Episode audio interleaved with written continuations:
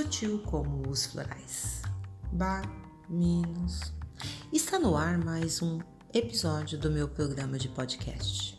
Hoje, o assunto será como a terapia floral pode ser de auxílio para muitas questões.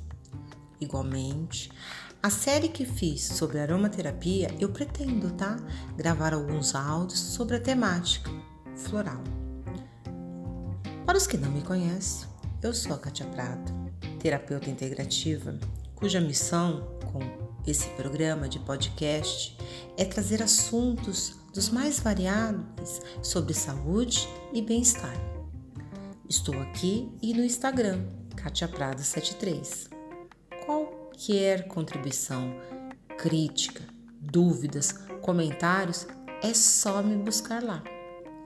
Quero hoje também agradecer pelas contribuições tão grandiosas de alguns ouvintes como Saulo de Oliveira, Carol Serpa, Danilo de Albernaz, que de uma forma ou de outra vieram com seus comentários, com as suas críticas e me auxiliaram e me auxiliam a todo tempo no aprimoramento dos episódios e dos assuntos tratados, né? me trazendo sugestões, me trazendo pontos a serem melhorados. E no momento oportuno, já falo, hein, que eles estão intimados a participar, uma forma de bate-papo nos programas de podcast que vamos fazer juntos. Gratidão, gratidão a vocês. E aí, nos programas seguintes, eu vou agradecendo a todos os outros e a todas as contribuições que me foram endereçadas e que ainda serão endereçadas. Floral. O que será esse tal floral? Sutil como os florais.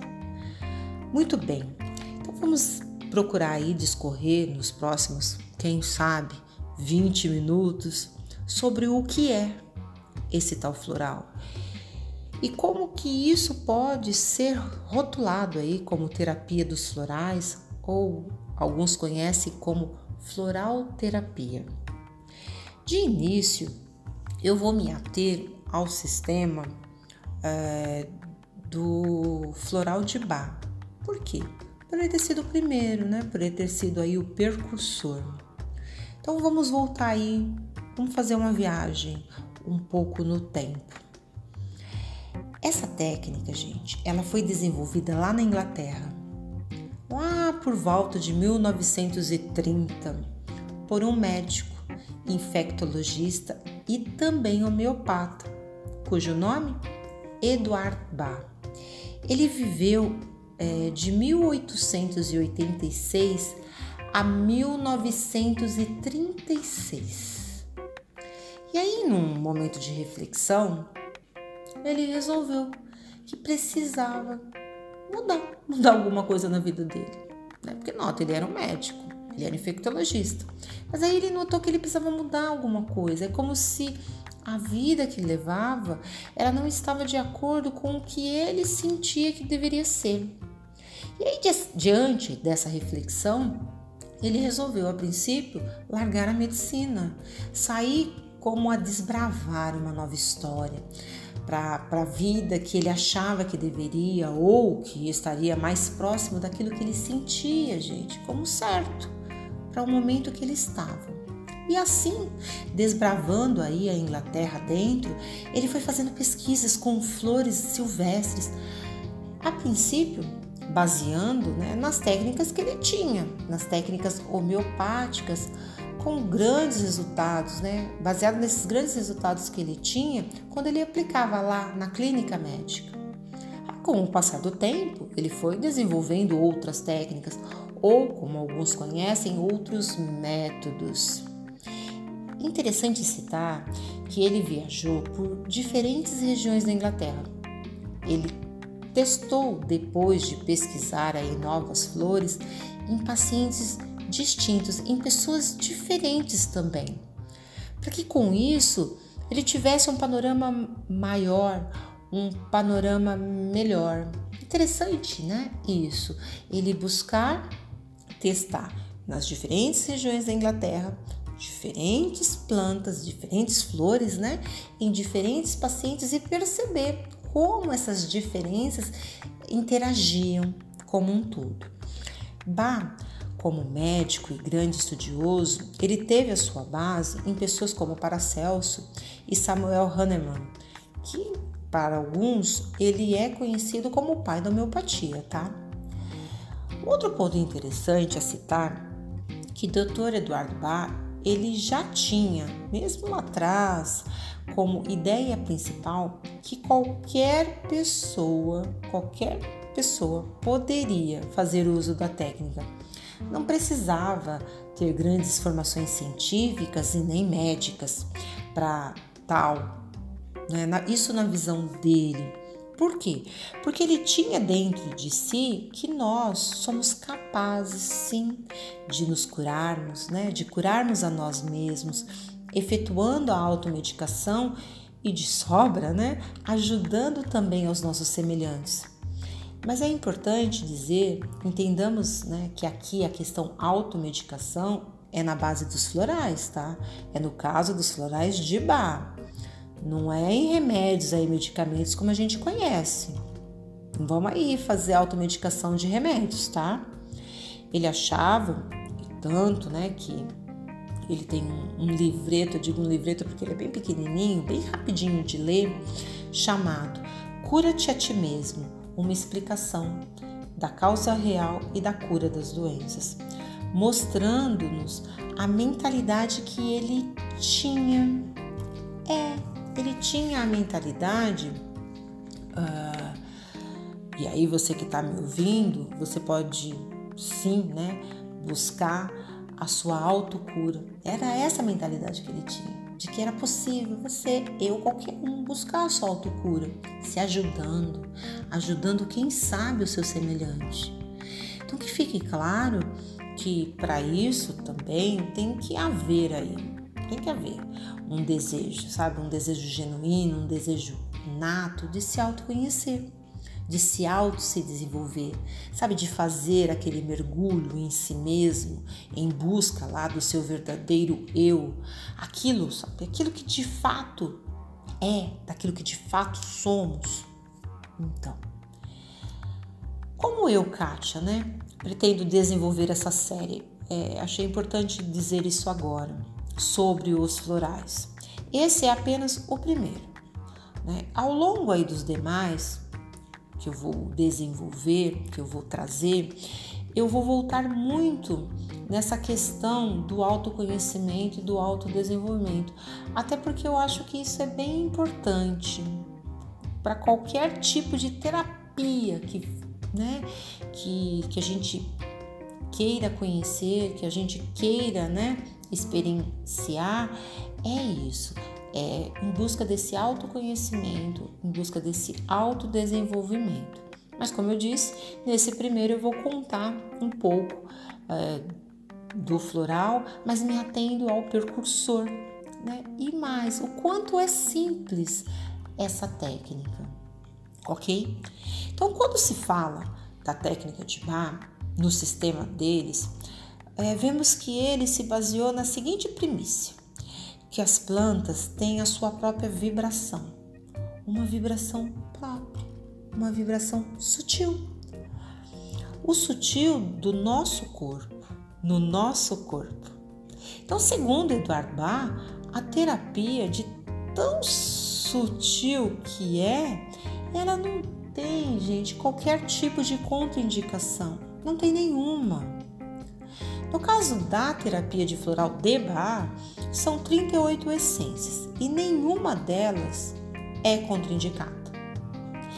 Ele inclusive postulou que se tomarmos, abre aspas, errado, fecha aspas, ou os que não são, abre aspas, necessariamente para aquele momento específico, fecha aspas, nada vai acontecer e tudo ficará inalterado. Por quê? Porque não há efeitos colaterais. Então, olha, gente, além de não serem contraindicados, né? Além de não haver nenhuma contraindicação, ainda não há efeitos colaterais. Podemos então dizer que a terapia de florais, de, de florais né, e de bar, no caso, elas são seguras. E quem sabe até podemos arriscar que é uma das mais seguras que há na atualidade. Hum? Uma outra informação que eu julgo ser interessante, que essa técnica ela foi reconhecida pela Organização Mundial da Saúde, a OMS, em 1976. Nota que estamos falando de uma terapia que foi reconhecida há 44 anos atrás. Tempo, hein? Não é, na, não é nada, nenhuma descoberta que foi feita ontem, né? E que, sei lá, não tem nenhum respaldo. Notemos que não, né? Que pelo contrário, ela tem respaldo sim, ela não foi criada ontem, não. No Brasil, a Anvisa, através de uma portaria aí de número 917, em 2006, ela implantou no sistema, né, no Serviço Único de Saúde, nosso SUS, essa técnica também. Então, para o que podemos utilizar né, essa técnica aí reconhecida pela Organização Mundial da Saúde, que hoje está no SUS? Elas são indicadas, né, essa técnica é indicada para trabalhar questões psicoemocionais, auxiliar aí no combate a desequilíbrios, a doenças psicossomáticas, auxiliar no tratamento de doenças já a nível físico e, consequentemente, no que? Na recuperação da saúde.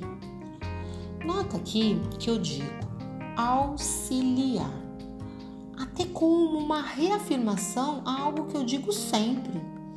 Todas as terapias, todas as ferramentas são úteis para o auxílio.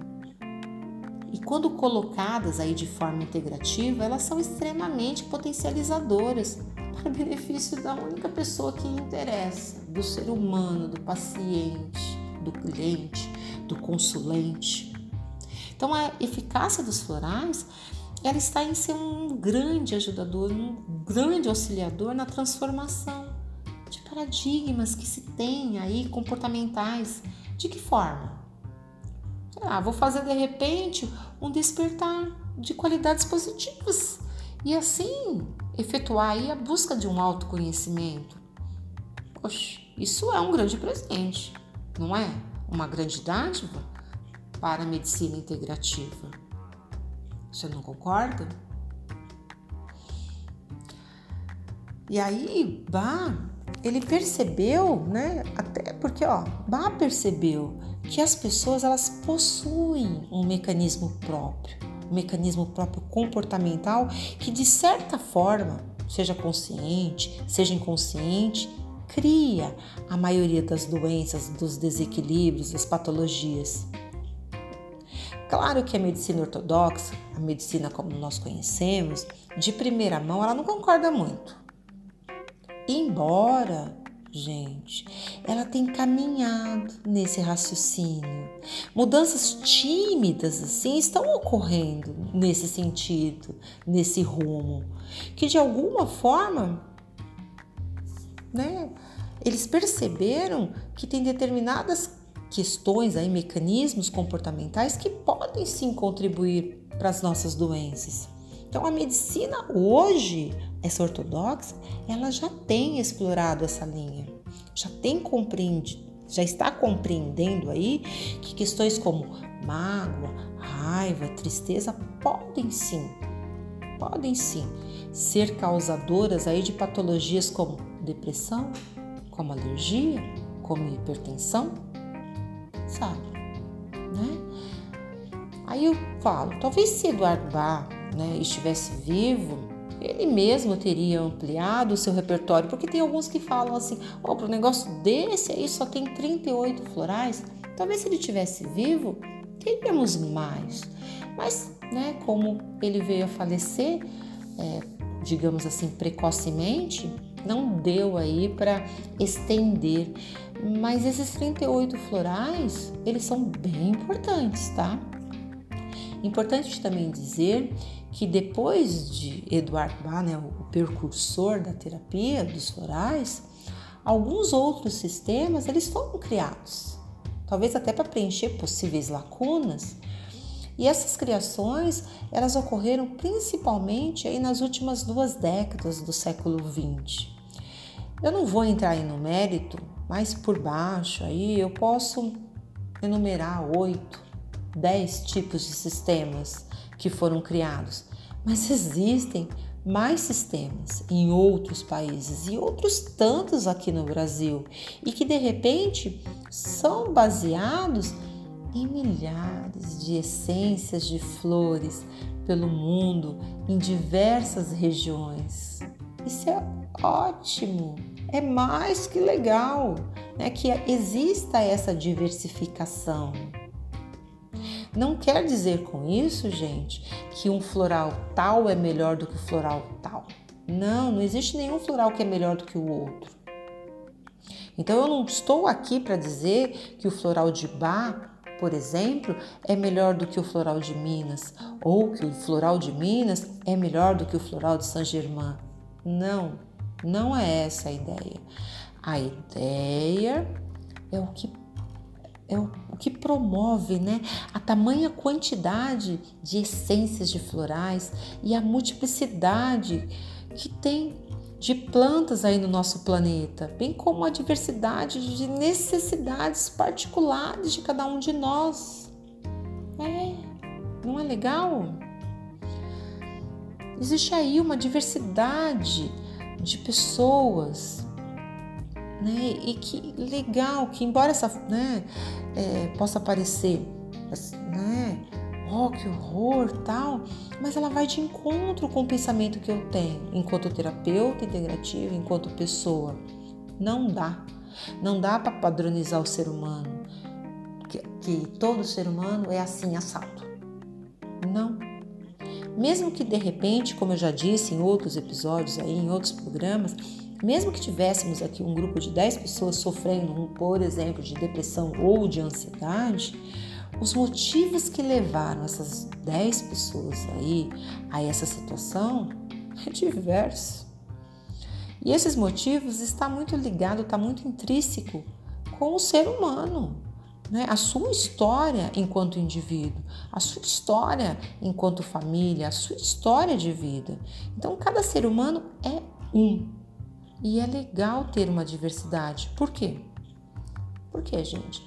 Porque ela vai proporcionar que mais e mais diferentes pessoas sejam graciadas por um sistema relativamente simples que não tem contraindicação. Veja que interessante. Não importa se eu estou falando do floral de Bar, não importa se eu estou falando de floral de São Germão ou eu estou falando do floral de Minas ou da Califórnia, não importa. O que importa é saber que eles atuam muito no campo sutil e psicoemocional. E é essa questão que é a mais importante. E a maioria aí dos sistemas, os seus diferentes tipos e repertórios, eles vão satisfazer amplamente o desejo de cada um e a sua respectiva busca de conhecimento, de cura, de consciência legal acrescentar aqui sobre esses diferentes sistemas que muitos deles têm propriedades terapêuticas idênticas. Um exemplo, a essência aí da, da flor de rosa canina. Se eu busco o floral do sistema Ba, que é o Well Rose, e aí eu trago também o sistema do floral de Minas, que é o rosa canina mesmo, o que, que eu vou perceber? que eles atuam muito no campo físico, né? Por exemplo, estão muito com o cansaço mental, mostrando características de atuação comum. E é legal, certo? Porque de repente eu me dou melhor. Eu tenho essas opções para essa questão aí, para o cansaço mental. E aí de repente eu vejo que eu me dou melhor com o floral de bar para essa situação. Mas Suponhamos que eu queira trabalhar uma outra questão aí, uma resignação diante de inúmeros obstáculos da minha vida. E aí ambos os florais, que eu já mencionei, são úteis. Mas aí eu me dou melhor com o floral de Minas. Por quê? Porque é meu corpo é que sabe.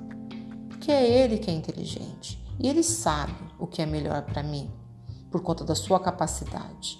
E é importante saber respeitar essa situação. Então, assim, né? Assim é.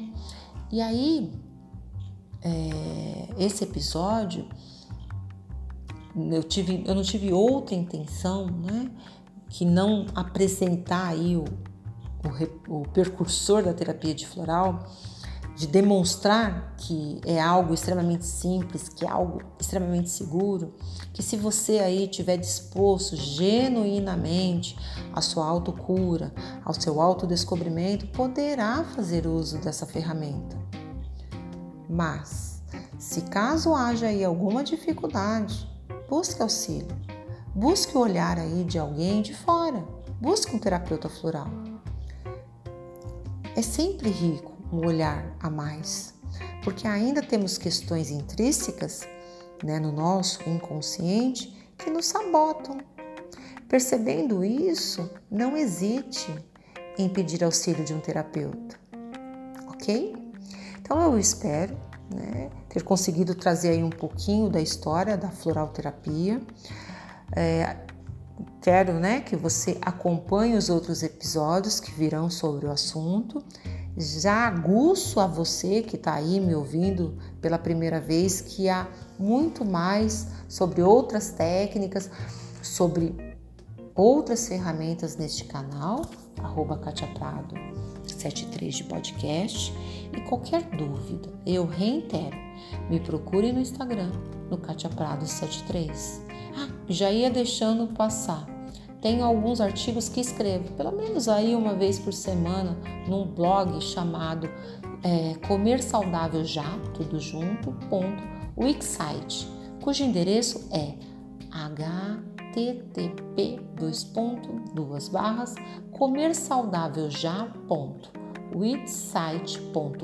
barra saudável delicioso. E assim eu me despeço. Meu muito obrigado e ficamos para a próxima.